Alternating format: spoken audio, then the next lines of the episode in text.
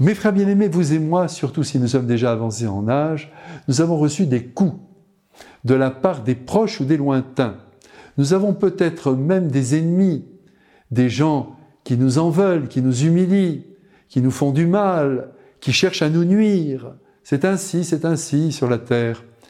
La jalousie, la rivalité, le besoin de reconnaissance, pousse les hommes à s'affronter à leurs semblables de manière ouverte ou de manière lâche.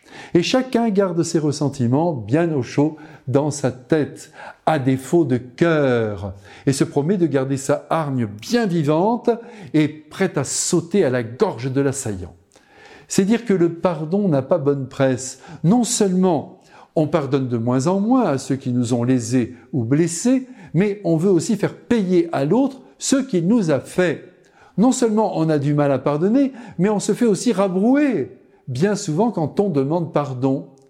Demander pardon, c'est désormais, aux yeux des autres, non pas un acte humain parfait, magnifique, mais c'est perçu comme l'aveu de sa propre culpabilité. Et on en reste là, y compris dans le déchaînement de la haine. Et pourquoi cela?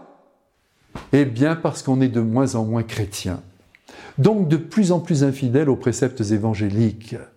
Aussi l'évangile de ce jour est là pour redresser le tir, ou plutôt pour désarmer nos fusils. Comme vous le voyez dans ce texte, Pierre semble se préparer à recevoir des affronts. Et en effet, il ne se trompe pas. La persécution n'est plus très loin pour lui. Les insultes, les coups pleuvront sur lui et la mort couronnera son attachement au Christ. Partout où il passera, il rencontrera la contradiction et le rejet.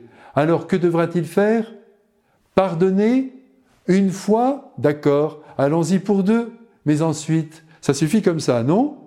Et Jésus de lui répondre, Mon Pierre, tu t'égares, tu dois pardonner 77 fois 7 fois, c'est-à-dire toujours. Car pardonner, mes frères bien-aimés, c'est l'attitude chrétienne par excellence qui doit devenir un réflexe un réflexe qui doit jaillir de notre volonté en présence du malfaisant qui nous détruit. Ah, j'avoue, ce n'est pas facile. Il faut la grâce, la présence de Dieu en nous pour répondre par le pardon à l'agresseur.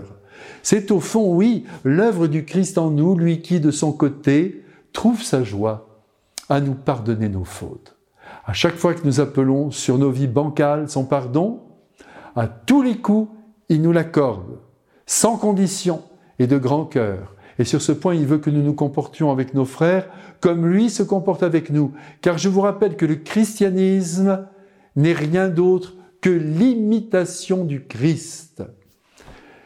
Pardonner à l'homme coupable de méchanceté à notre égard, c'est agir comme Dieu agit avec nous, qui en effet nous pardonne toujours, et de grand cœur encore nos fautes.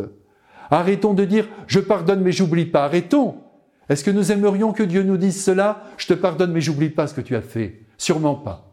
Eh bien maintenant que Dieu nous bénisse et nous aide à pardonner à nos frères. Toujours. Amen.